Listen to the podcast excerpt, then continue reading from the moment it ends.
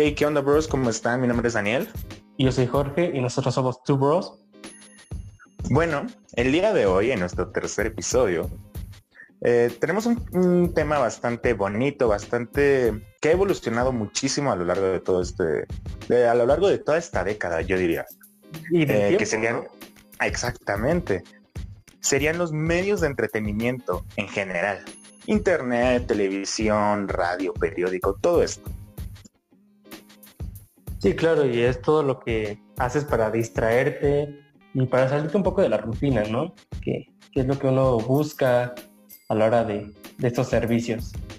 Pero cuéntanos, sí sí sí ah, métenos, a- métenos a fondo todo esto. bueno todo inició cuando pues empezó el radio no y después empezó a crear la televisión y después el, el periódico y todo esto bueno no en ese orden pero me entendieron esos fueron los los primeros medios de comunicación masivos digámoslo posteriormente creo que lo que sí vino a no creo estoy seguro que lo que vino a revolucionar fue el internet así Sí, cañón. claro.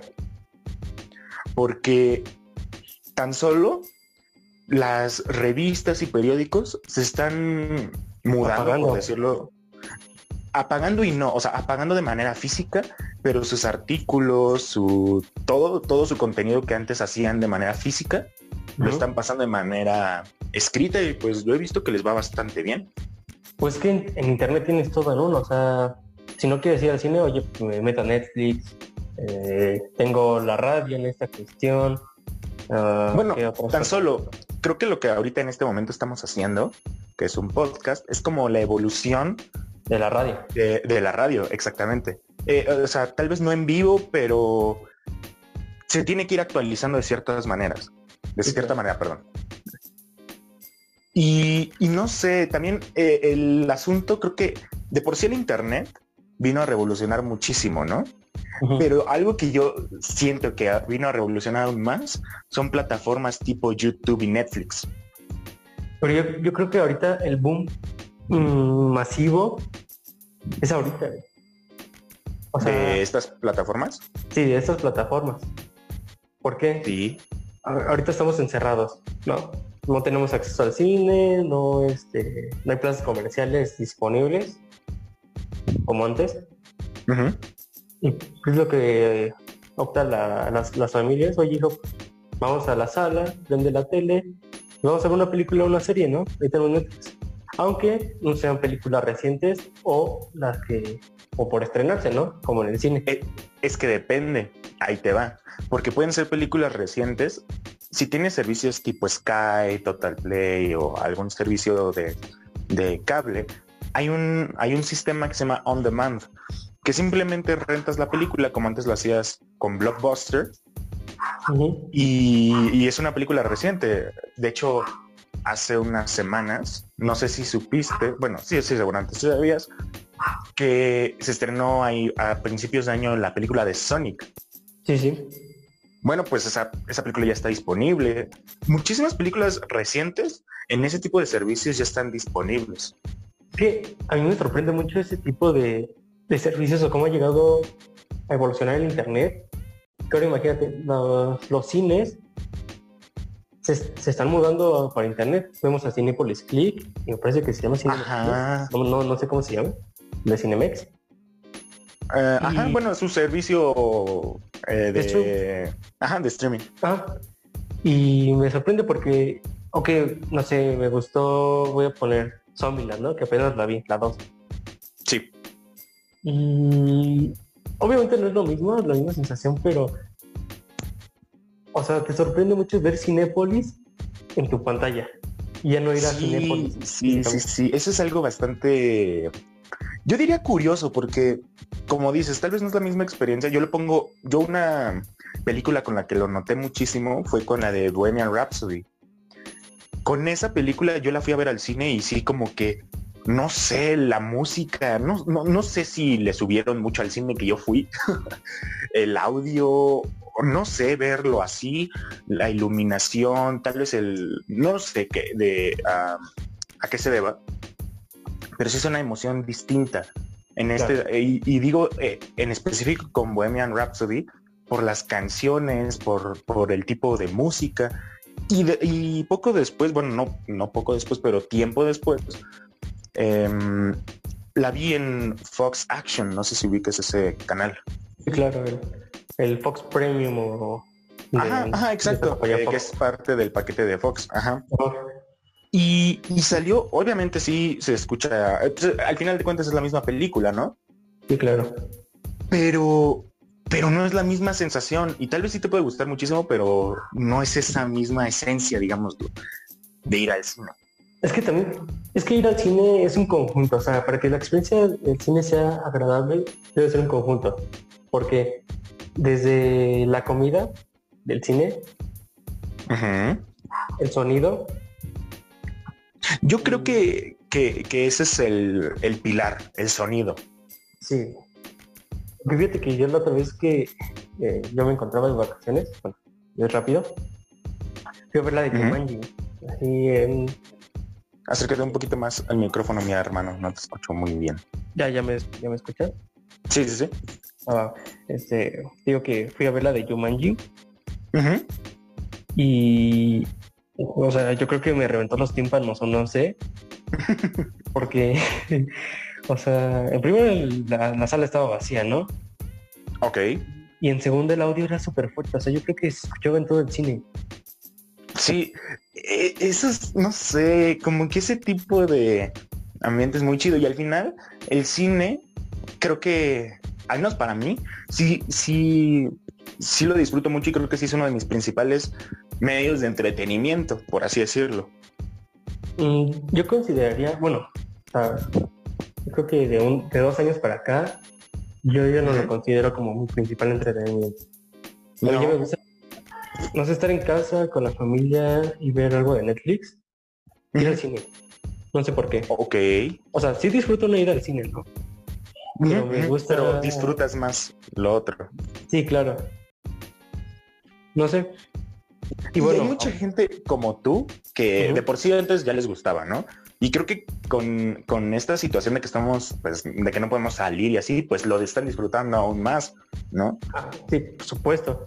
Y aparte, no sé, somos una generación que le ha tocado vivir estos cambios masivos de entretenimiento, porque nosotros somos con blockbuster.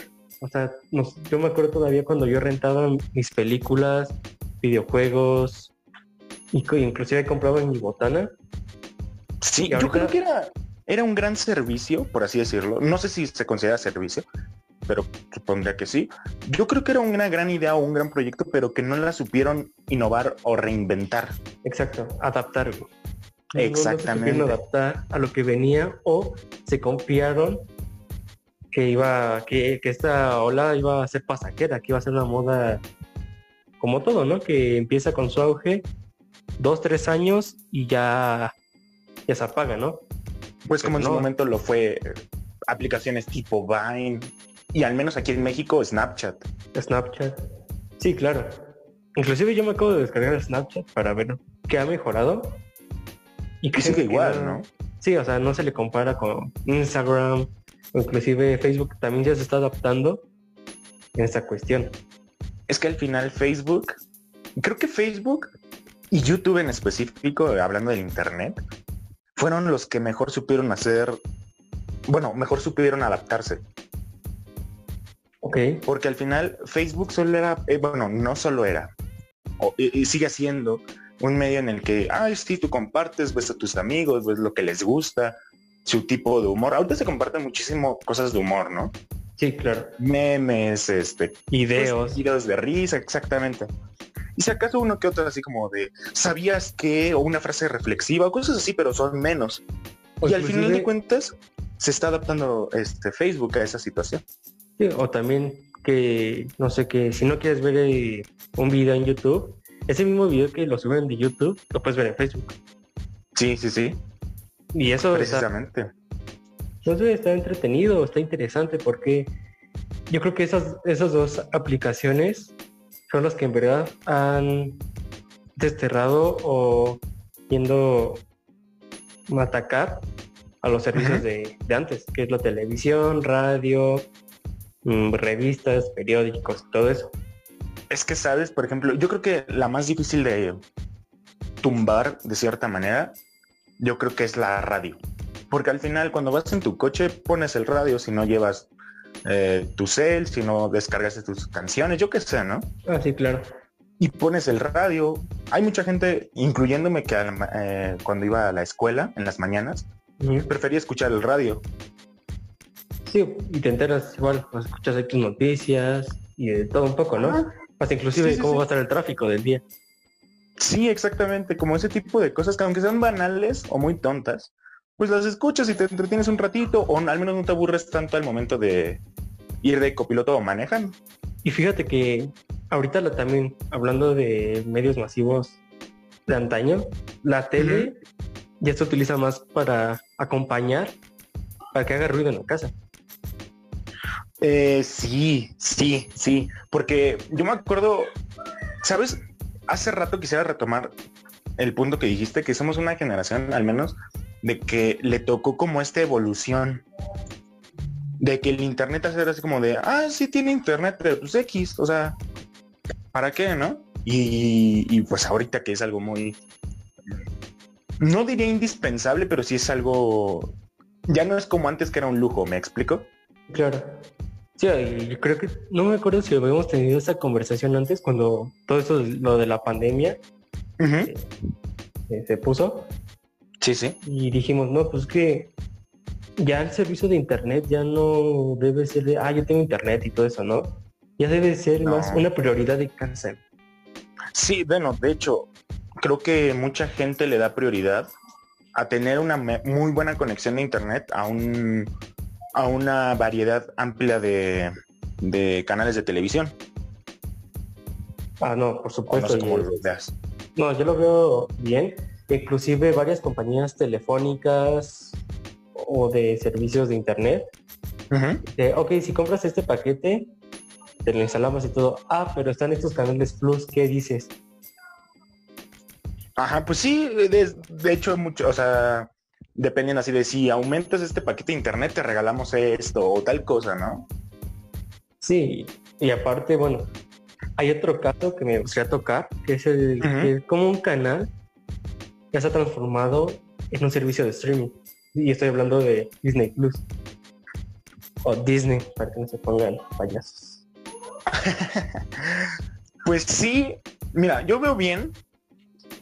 O sea, lo veo bien por Disney o Disney para que porque pueden tener mayor libertad de que cuando se publican y ya no están a expensas de otros, de si requiere tal cosa, si un filtro, si no, si no me gustó, si tal, todo ese tipo de problemas que al final pues no, no, no benefician tanto económicamente a, la empresa, a Disney en este caso.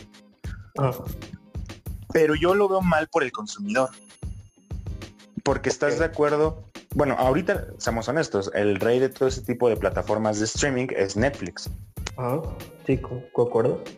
O sea, no, no hay, me atrevo a decir que no hay una persona, al menos en México, o bueno, mm, la mayoría de las personas en México, ajá, sí, la mayoría de las personas en México saben lo que es Netflix.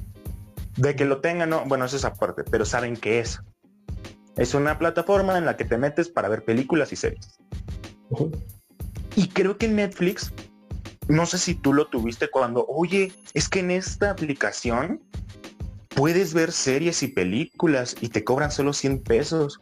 No sé si te tocó esa época. Sí me tocó esa época. Yo no la viví porque yo me acuerdo que aún estaba Blockbuster. O sea, ya estaba agonizando Blockbuster. Pero yo seguía rentando mis películas en Blockbuster. O sea, yo no, yo no tuve Netflix hasta, ¿qué será? Primero, segundo y secundaria. Ok, cuando ya fue como más su boom. Sí, cuando, cuando ya estaban haciendo sus especiales. Sí, e, es que es justo lo que iba.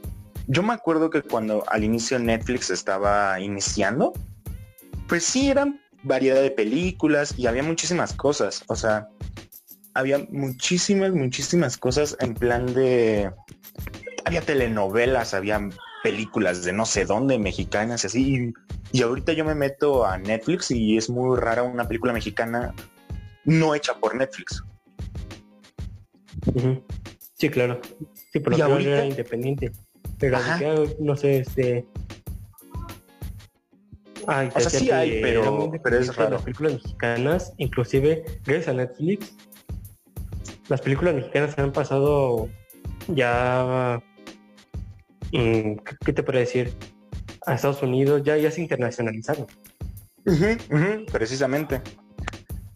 Pero a mí algo que me da como qué chido, porque qué bien, porque es al final de cuentas da muchas oportunidades a muchas personas que tienen muy buenas ideas, pero tal vez no tienen eh, la posibilidad de fondearlo. Pues todas las producciones originales de Netflix, no todas son buenas, obviamente, pero no todas son malas. Y hay muchas que tienen una muy buena idea y hay unas veces que está muy bien construido y hay veces que pues no tanto. Es que yo creo que siguen agarrando los modelos o los estereotipos de una película mexicana. lo que debe tener. O sea, hablando del cine, del cine en general, o sea, no solo del cine en México, sino en general, así de. Por ejemplo, cuando salió la, la serie exclusiva de Netflix y hecha por Netflix de Umbrella Academy, no es un concepto nuevo, de hecho está basado en unos cómics, pero creo que la supieron adaptar bien. No lo sé. depende, es que, por ejemplo, hay series que sí la saben adaptar. Pero ya cuando van a hacer su secuela, ya no saben qué hacer. O sea, yo siento que se acaban las primeras temporadas y ya cuando quieren hacer otras ya inclusive queman algunos personajes. Eso, eso que estás diciendo, justo eso que estás diciendo, yo lo sentí un poco con Club de Cuervos. Sí, la, la última temporada un poco. O, sea, la serie principal a mí sí me gustó. Mm, obviamente tenía sus defectos, como todo, no, no va a ser perfecto nada. Pero dentro de todo era una buena serie. Era bastante entretenida, divertida, era una serie, vaya que, eh, que está bien construida, de cierta manera. Pero cuando sacaron, no sé cómo llamar, bueno, es un spin-off, el de, el de Yo Potro, creo que ese sí, no, no, no me gustó. Al igual que la velada de Hugo Sánchez, ¿no? Sí, o sea que, que son personajes que dentro de la serie principal, como son secundarios, funcionan muy bien, pero ya cuando los haces protagonistas y así, pues ya no trascienden. Ajá, ya no tiene como esa, esa gracia, digámoslo así. Sí, por supuesto, y aparte, yo siento que esos son los puntos que Netflix debe de mejorar. Porque si no, así termina y ahorita te... Ah, y también otros, otros puntos que debe mejorar, al menos Netflix México, es en las películas. Siento que no estamos o se están quedando muy atascados con la película. Bueno, también es culpa de los consumidores, ¿no? Que le gusta consumir lo mismo o inclusive lo clásico, ¿no? Pero yo he visto los, este, las opciones que tiene Netflix Estados Unidos y neta nos quedamos muy, pero muy cortos en, eh, a diferencia de Estados Unidos. No sé, siento que son los puntos que debe mejorar Netflix. ¿En cuanto a producción original o en cuanto a variedad? Eh, un poco. las dos? Las dos. Yo me voy con las dos. Ok. Y, y, sabes, mucha gente, yo me acuerdo que así decía, o dice incluso, que la televisión va a desaparecer, pero cambiando un poquito de tema, ¿eh? Sí, sí. Para, porque creo que hemos hablado un poquito de internet, creo que ya nos estamos profundizando un poquito en internet, pero estamos dejando lo que es el eh, los medios literarios, revistas, periódicos y todo esto, y la tele de un lado. Y creo que al menos la televisión sí es, uy, es un pilar muy grande, porque la verdad, ¿quién no se acuerda de niño? Que era, o sea, literalmente era la hora de la comida y prendías la tele y la familia se sentaba a ver la tele. O inclusive el fútbol, güey. El fútbol une y cuando lo ves en la tele, uff, Exacto, o sea, yo creo, por ese tipo de cosas, yo creo que la, televisión no va a desaparecer de ninguna manera. Tal vez tenga menos fuerza o menos impacto, eso sí, pero, pero no, no creo que desaparezca. desaparezca.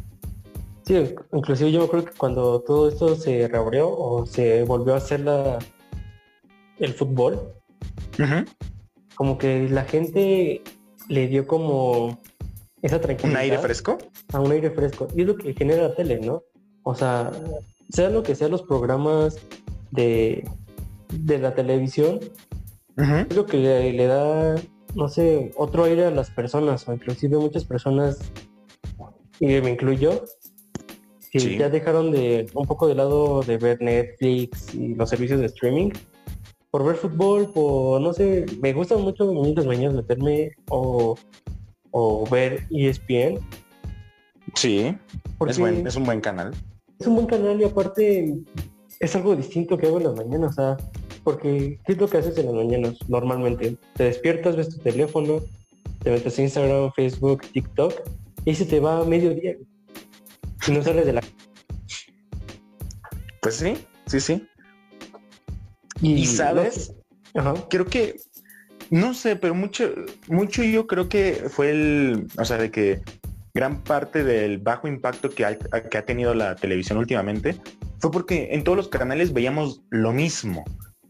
Un programa mañanero, chismes, juegos que a nadie la neta como que le importan mucho, chismes de personas que, ah, bueno, al menos en nuestra generación como que decimos, ok, está bien. sí, como que no es tan trascendente, ¿no? Porque eh, es que yo lo veo el caso contrario, porque si tú ves un video de chismes en, en YouTube de Mau RG, no inventes, o sea, cuánta gente lo ve, ¿no? Que es el mismo contenido, pero no es. Es lo mismo, pero no. ¿Me explico? Es que no es lo mismo ver a Mau GR1, nosotros, o sea, esta generación, que ver a Boy, güey. Exactamente. Y creo que en ese sentido, la tele no se supo reinventar. Por ejemplo, Televisa en su momento fue el rey, o sea, con telenovelas y, y hay un programa, no Programas, güey. Ajá, hay un programa que no sé si has oído hablar de él que se llama La Carabina de Ambrosio. Me suena, me suena, pero.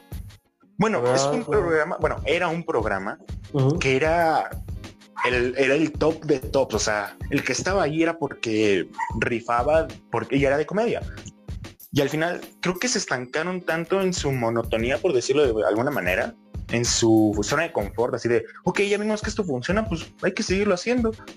Y si tú ves la programación actual de Televisa, bueno, del Canal 2, al menos, pues es igual, telenovelas, programas mañaneros, en este caso hoy, ese sí lo conoces. Sí, sí, por supuesto. Em, programas mañaneros como estos, chismes, eh, algunos, uno que otro concursos. Fines de semana.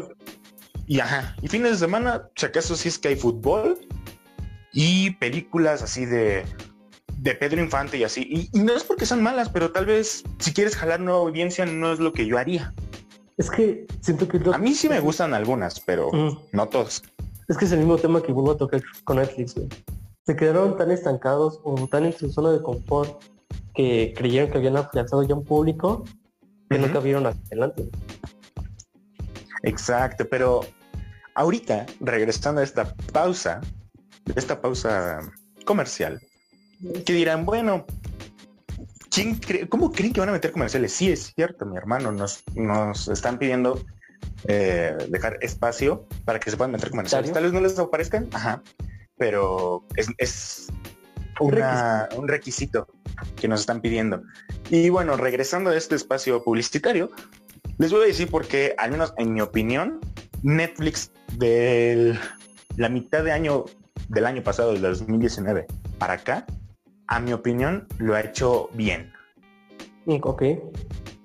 Y bueno, no sé si quieres agregar algo antes de ir a la pausa, George. Y también regresando de la pausa y, tocando el tema de Netflix, me llama la atención los servicios de música, sí, este es un buen tema. Ese es un buen tema. Bueno, eh, ahorita regresamos. Y bueno, esa fue la pausa publicitaria. Muchas gracias por esperar. Exactamente, estamos de vuelta. Nos quedamos en Netflix, en el que les iba a decir porque Netflix a partir de a mediados del año pasado lo está retomando muy bien, a mi opinión, ¿no? Creo que, ha creo que ha tenido ideas muy buenas, ha tenido adaptaciones muy buenas y al final creo que sí está como, como, como todas las plataformas en las que ahorita tienen competencia, Amazon Prime, eh, Disney Plus, todas estas que son competencia directa de Netflix, pero que pues están apenas como, digámoslo así, amasando, están apenas como agarrando formita. Es que no eran sus güey, al final te cuenta. Ajá, ajá, exactamente.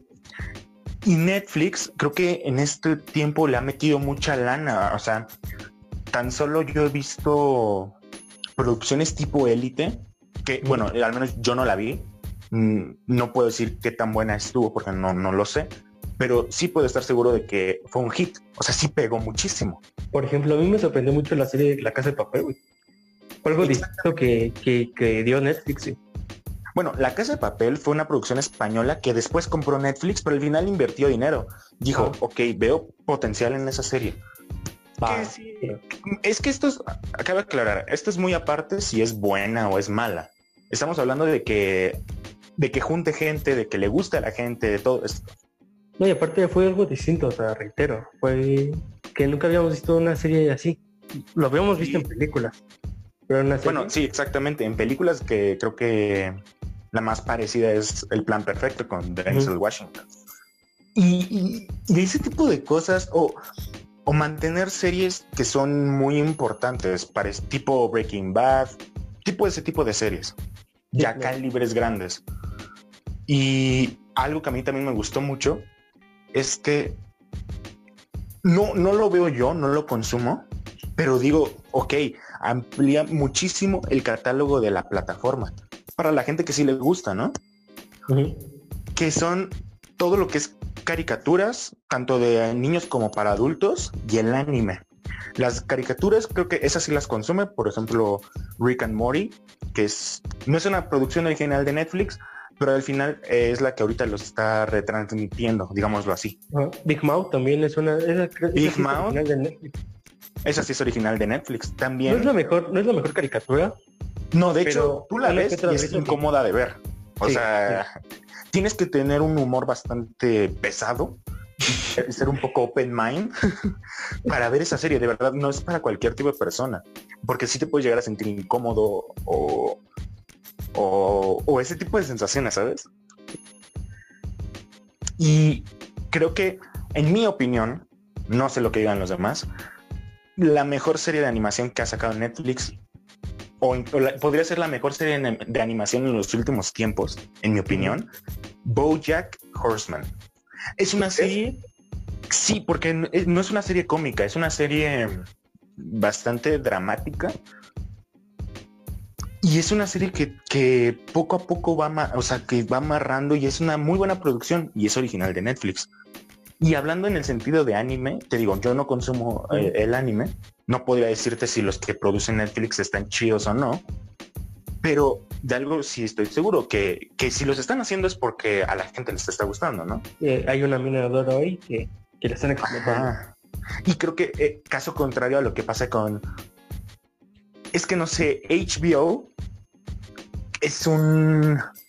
No sé, es un caso extraño, porque ellos tienen los derechos, si no estoy mal, si no mal recuerdo, de Mm. Sons of Anarchy, de la de los Ah, sí. No estoy seguro, no sé si la tienen ellos o Amazon Prime, la verdad no, No. estoy seguro. No, creo que sí es HBO. Además de que hicieron una de las series más exitosas de los últimos años, que fue Game of Thrones. Uf, una serie, una, es una joya esa serie. No la he visto, pero dicen que es buenísima. Bueno, también hay que ser realistas. Hay servicios de streaming que le copian a Netflix o mínimo sus ideas. Por ejemplo, vemos este caso de esta serie de Amazon Prime que se llama La Presidenta, que es como un club de cuervos. güey. ¿En serio? Sí, así literal. No, no sabía. Club de cuervos, güey, casi casi. Que te habla Ok. de fútbol, que hay detrás de, de este deporte, familias de, de, de- de equipos y todo eso. Como toda la mafia que rodea el fútbol, ¿no? ¿Pero qué fue lo que hizo esta serie? Ah, pues, le invirtió a, ¿qué será? a actores mexicanos reconocidos en el extranjero, un poco más que los de Netflix, y por eso le ha, le ha estado pegando. Ok. Pero en sí Ok, son ese, Son ideas ese punto está curioso, ¿eh? Muy similares. Y bueno, también HBO, creo que en lo que es experta y nadie lo va a negar, es en hacer miniseries. Creo que la más remarcable es la de Chernobyl, Ah, que son series que pegaron muchísimo, pero creo que en este caso, retomando un poquito, HBO es un caso muy particular. Y Amazon Prime y Disney Plus, que son los que ahorita como que están ahí agarrando, como que agarran y no y así. Creo que si no tienen los contactos que ahorita tienen Netflix, o sea, no sé si sabías que Adam Sandler y Will Smith firmaron con Netflix para hacer películas exclusivas con ellos. Bueno, y no solo Adam Sandler, Sí, sí, sí, o sea, por decir, sí, sí, sí, los hay un actor, ellos. Sí, hay un actor que se llama Jamie Foxx, no sé si lo ubiques, que es muy bueno. Y tiene contrato con Netflix. y aparte lo, bueno, también hemos visto ahorita la serie de Zac Efron, que está buenísima. Yo la recomiendo. no la he visto, pero, pero yo dije, o sea, yo dije, ¿qué, qué, qué, qué deal se armaron? Eh? O sea, porque Zac Efron en la plataforma que vaya, al lugar que vaya, Instagram, Facebook, YouTube, donde sea que haga el videos o algún, o bueno, en este caso creo que hizo un documental, ¿no? Sí, sí, un documental. Y te va a jalar gente. O sea, si lo hubiera hecho en Disney, hubiera jalado gente cañón. Inclusive Pero lo ganó, lo algunas personas de nuestra edad, ¿por qué? Que la nostalgia de High School Musical, eh, otras, otras películas de Disney. Que, sí, o sea, todo lo que significa Zac Efron en general, pues creo que creo que ahí fue una muy buena jugada por parte de Netflix. Claro. Sí, y la verdad, obviamente pues ninguna plataforma es perfecta, obviamente todas tienen sus sus trapitos, por así decirlo. Sus detalles. Sus detalles. Pero creo en lo personal que Netflix es la más completa hasta el momento. Y la más sólida. La más sólida, exacto, por los años. Creo que un error de Disney Plus fue el hecho de que, ok, los superhéroes están pegando, Marvel, Avengers, todo esto. Ok, vamos a sacar series para que tengan que ver, comprar el servicio y ver las series si quieren seguir al tanto. Yo eso sí no lo veo muy bien y la verdad, mm, no sé, no me convence, no, no, no creo que es algo, un plus todo, ¿sabes? Sí, bueno, a mí también, desde mi punto de vista, también algo que ha estado haciendo mal Disney es quitar las películas de Netflix así momentáneamente. O sea, las más icónicas de Netflix que estaban, las quitaron. Tan solo toda la saga de Star Wars, ¿no? Exacto. Y aparte, aún está Disney Plus aquí en México. Y los mexicanos somos muy, pero muy consumidores de Disney. Bueno, todo el mundo, pero los mexicanos, creo que hasta los adultos hablan de las películas de Disney. Sí, sí, sí, claro. Y quitarle eso, más para una familia, es de, ok, ahora qué veo. Y por eso creo que Netflix, justo por ese error que está haciendo Disney, lo está haciendo muy bien porque está sacando producciones originales también para niños y que yo he visto que la neta están pegando muy bien. No todas son muy buenas, cabe aclarar, pero hay unas que, por ejemplo, hay una serie que se llama Troll Hunters, que es una caricatura para niños, cazatroles, pero digo, la neta ha tenido una recepción súper chida, o sea, de merchandise, de todo, o sea, y creo que fue consecuencia, o les vino en buen momento, sacarla cuando Disney está en este de ya no queremos distribuir nuestras películas sino es en nuestra plataforma. Claro, y ahí es cuando atacan, eh, bueno, cuando aprovechan esta oportunidad de, de, de atraer un público más familiar y se ponen las pilas en sus especiales o en sus, en sus películas principales, que es para niños. Sí, y ahí te va creo que algo muy bueno que hizo Netflix fue sacar, no sé si ya la tenían planeada desde hace tiempo, y sirve que hilamos el otro tema. A ver. Bueno, en la otra sección. Cuando salió Bohemian Rhapsody, al mes, a los dos meses, en Netflix salió The Dirt. qué película, ¿eh? Una película? bastante fuerte, bastante, es clasificación R. Un poco cruda, es cruda. Es cruda, bastante, sí, engloba temas del mundo de la música y creo que eso fue un gran acierto por parte de Netflix, como que se están poniendo de moda este tipo de películas biográficas de músicos y así. Es que esa película... Para los que, para los que no sepan... Sí, sí, rápido, rápido, y te, te, dices lo que tenías que decir. Para los que no sepan, The Dirt habla de una muy famosa banda de los 80s, 90s, llamada Motley Crue, que bueno, pues tenían un estilo de vida bastante desenfrenado, vaya. Ahora sí, continúa. Ah, y te decía, o yo siento que la diferencia de la película de Dirt y Bohemian Rhapsody es muy grande, porque porque Bohemian Rhapsody es más dirigido como, ok, vela con tus hijos, todo eso, hay unos temas pues un poco fuertes, pero no pasa ahí. Y la de Motley Crue es muy fuerte. Sí, o sea, no, creo que eh, más o menos. Bohemian Rhapsody toca temas, pero no los explora. Y The Dirt no, o sea, The Dirt sí los deja así como fueron, ¿no? Sí, o sea, muy, muy fuerte. Y creo que también depende mucho de que se tuvo que distribuir en cines y que The Dirt fue dirigido solo a Netflix, o sea, todas esas cosas. Sí, es muy, Aparte creo que la de Dark solo está en Netflix, ¿no? No. Es, es eh, original de ellos. Ok, Y bueno, ya que estamos hablando en este rollo de la música, ¿qué te parece si nos vamos de lleno con esto? Que al inicio era disco de vinil, cassettes y ya, ¿no? Antes, antes. Ah, sí. Con los Walkman. Ah, o sea, imagínate. Solo déjame abrir este tema con con eso. O sea, imagínate estar en la escuela y esperar hasta llegar a tu casa para abrir tu disco de vinil y ponerlo en el tocadiscos. Sí, claro, y el tocadiscos que se tenía que cambiar aguja, que no se tenía que ensuciar, era mucho más complicado. Y después, ok, ya evoluciona esto. Ahora traer tus audífonos súper grandes. Con tu cassette, vámonos, qué estilo. De 10 canciones creo, ¿no?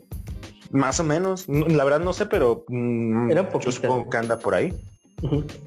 Y después tu CD con el Walkman o poner tu CD en el carro y eso. Yo creo que, bueno, es que mucha gente actualmente pues obviamente ya no compra CDs. Pero la verdad yo sí, pero más por un sentido no coleccionista, pero sí. Nostálgico. Ajá, de cierta manera, solo los compro de mis bandas favoritas y así, no, no es como que, ay, quiero escuchar una canción de de Maroon 5, por poner un ejemplo, ¿no? Ay, me voy a comprar su disco. Pues no, ya, ya abres y recurres a la tecnología que tenemos hoy en día y la buscas en YouTube, en Spotify, en la, en la plataforma que quieras, ¿no? Que hay muchísimas de música. Uf, hay en cantidad. O tú puedes descargar tu música, si aún eres de esas personas. Claramente. Aunque actualmente creo que es un poco más complicado, ¿no? Ese sentido, porque yo, le doy su voto, o sea, les doy, digo, bien por ellos, la neta. Pero pues han puesto un poco más estrictos con esto de las políticas de derechos de autor y todo esto. No, y aparte yo digo que, o sea, ya como sociedad, y hay muchas personas que no se ven bien así de, no, yo descargo mi, música, ¿no? Cuando compa tiene Spotify Premium, ¿no? O sea, yo, no sé tan Sí, no es que, es que mm, depende, porque al final ese, ese tipo de servicios, sí escuchas música, pero cuando no pagas Spotify, pues no está tan chido, siendo honestos. Ah, está chido cuando lo pagas, la verdad. Pero la verdad, en México al menos hay mucha gente que no lo puede pagar o simplemente no le interesa pagarlo o no le interesa gastar en eso. Así que ahí es como un balance, está raro. Balance y, volvemos a caer en el tema de estereotipos. Buscas la aceptación, güey. Hay muchas personas que buscan aceptación, güey. pues sí, es cierto. Y, sabes, ahorita me quedé pensando que algo muy chido por parte de la música actualmente, de hecho se dio muchísimo más el auge en este año en específico, los conciertos digitales, por así llamarlo. Es lo que me llamó la atención, o sea, yo o sea, no, me he metido de lleno a ese tema ni, ni he entrado a un concierto digital. No sé si tú lo has hecho, pero bueno, cuéntanos, ¿qué onda, ¿qué onda con esa nueva, nueva tendencia a estos conciertos? Yo lo veo muy cool. O, sea, veo dos partes. A mí en general me gusta más una canción en vivo que una canción de estudio. Habrá mucha gente que esté de acuerdo conmigo y habrá mucha gente que no. Yo soy de los que, si estoy en Spotify, pues sí, obviamente la mayoría, por no decir todas, son de estudio. Todas las canciones que están ahí son de estudio. Pero si es que, ah, voy a ver un concierto y lo voy a poner en YouTube. pues no sé, es distinto la gente, la vibra, la, la energía que ves al artista o a la banda tocando, cantando. En esa situación está muy, muy cool. Y, y, en, y caso contrario a lo que pasa en, en, en los digitales, sí está original la idea, es creativa, es buena. Creo que es una idea con mucho futuro. Si se puede emplear bien y con las herramientas correctas, creo que es una herramienta muy buena. Pero hay un cierto grado de retoque. ¿Me explico? Sí, sí. No es totalmente en vivo o no estás enfrente de un escenario, no estás presente, no porque me refiero al hecho de que del famoso autotune, de todo esto. O que hasta inclusive el mismo estudio te, te acomoda todo ya para que solo pongas tu voz normal y ya, te, ya sí, sí, todo sí. por ti. Exactamente. Y, y, no que no que todos lo hagan. Es más, no estoy seguro si todos lo hacen, pero es mi, mi sentir. Yo siento que sí pasa. Por más, no va a ser la misma, el mismo sonido en un coliseo, en una arena, en un festival, que en un estudio que tiene el artista o el, la banda armada en una casa. No es el claro. mismo sonido. Es un sonido muchísimo más limpio. Sí, y, no, y no sé, creo que por ese lado no, no soy tan fan, pero por el otro sí. Depende del artista. O sea, no vas a comprar un Guns N' Roses en vivo que, una, que un que una Tanel Calma, ¿no? Uh -huh, uh -huh. O sea, es un, es un, ejemplo muy extremo, pero o sea, sí, obviamente te, entendí. te va a dar un espectáculo que jamás vas a. Exacto. Creo que también es mucho el, el espectáculo. Por, eh, por ejemplo, tuve la oportunidad de ir al concierto de Iron Maiden. Y el show que ellos... Yo iba a preguntar, o sea, ¿tú Ajá. o eres de los pocos afortunados de, de, nuestra generación en ver una banda tan increíble, tan impresionante como es Iron Maiden? Y, la verdad sí estoy muy agradecido en general por, por, poder ir. La verdad fue un regalo de mis tíos. Porque bueno, a mis papás no les gusta este tipo de música y es respetable, pero pues a mis tíos sí, bueno, se les agradece muchísimo. Pues sí. pero ellos traían un, un, nivel de show que te lo juro, o sea, yo veo un concierto de, no sé, digamos, algún artista del momento, Drake o... o, Weekend. O The Weeknd, creo que sí, bueno, The Weeknd no sé porque The Weeknd sí trae un buen nivel de show, pero o Post Malone, que es más como el ambiente y así, pero ellos en sí en el escenario no, no están haciendo mayor cosa más que tocar o cantar. Uh -huh. Iron Maiden, lo que me di cuenta es como que lo hacían a la vieja escuela, ¿sabes? Con fuego, pirotecnia, cosas atrás, sacaban una como es que no era botargas. Si te digo botargas, se escucha así como. Muy. te, vas a imaginar, eh, ajá, te vas a imaginar así algo como extraño. Bueno, la, pero... la vaca Lala, ¿no? Algo así, una botarga así de... pero no, o sea, era como un. Eh, era como un traje de que alguien se ponía y se disfrazaba de, de uno de los personajes más icónicos de la banda y cosas así como muy. a un nivel de espectáculo muy grande y y de verdad sí era muy, muy impresionante. Y lo comparo con un tipo Post Malone que te digo que es más como el ambiente que genera el mismo público. Y justo en ese tipo de cosas es cuando veo como que, chale, sí está más chido en vivo con gente, no en, no, no en no. tu casa. No, y aparte, creo que habíamos hablado y, y habíamos hecho la comparación, porque yo fui al concierto de The Weeknd y tú de uh -huh. Iron Maiden. Dije, güey, justo en el mismo primero... lugar, ¿no? Que fue en el Palacio de los Deportes. Y te dije, güey, o sea, primero empezó tarde. Tra trajo un buen rapero, el que le abrió el concierto. Uh -huh. Pero yo creo que no se le compara que con algo de Iron Maiden. Y jamás se va a comparar, yo digo. Hasta que esté más, eh, más estable o más sólido, o ya casi en su retiro de weekend, se va a poder comparar con otros artistas de, de, de momento, ¿no? O tal vez con algún show muy grande, ¿no? O sea, alguna, alguna entrega de premios o alguna situación así. Porque normalmente artistas actuales o del momento, pues hacen su show grande con, con todo este tipo de cosas que estamos diciendo en entregas de Grammys, en premios, en todo este tipo de cosas. Claro, sí, sí, concuerdo en todo. ¿eh?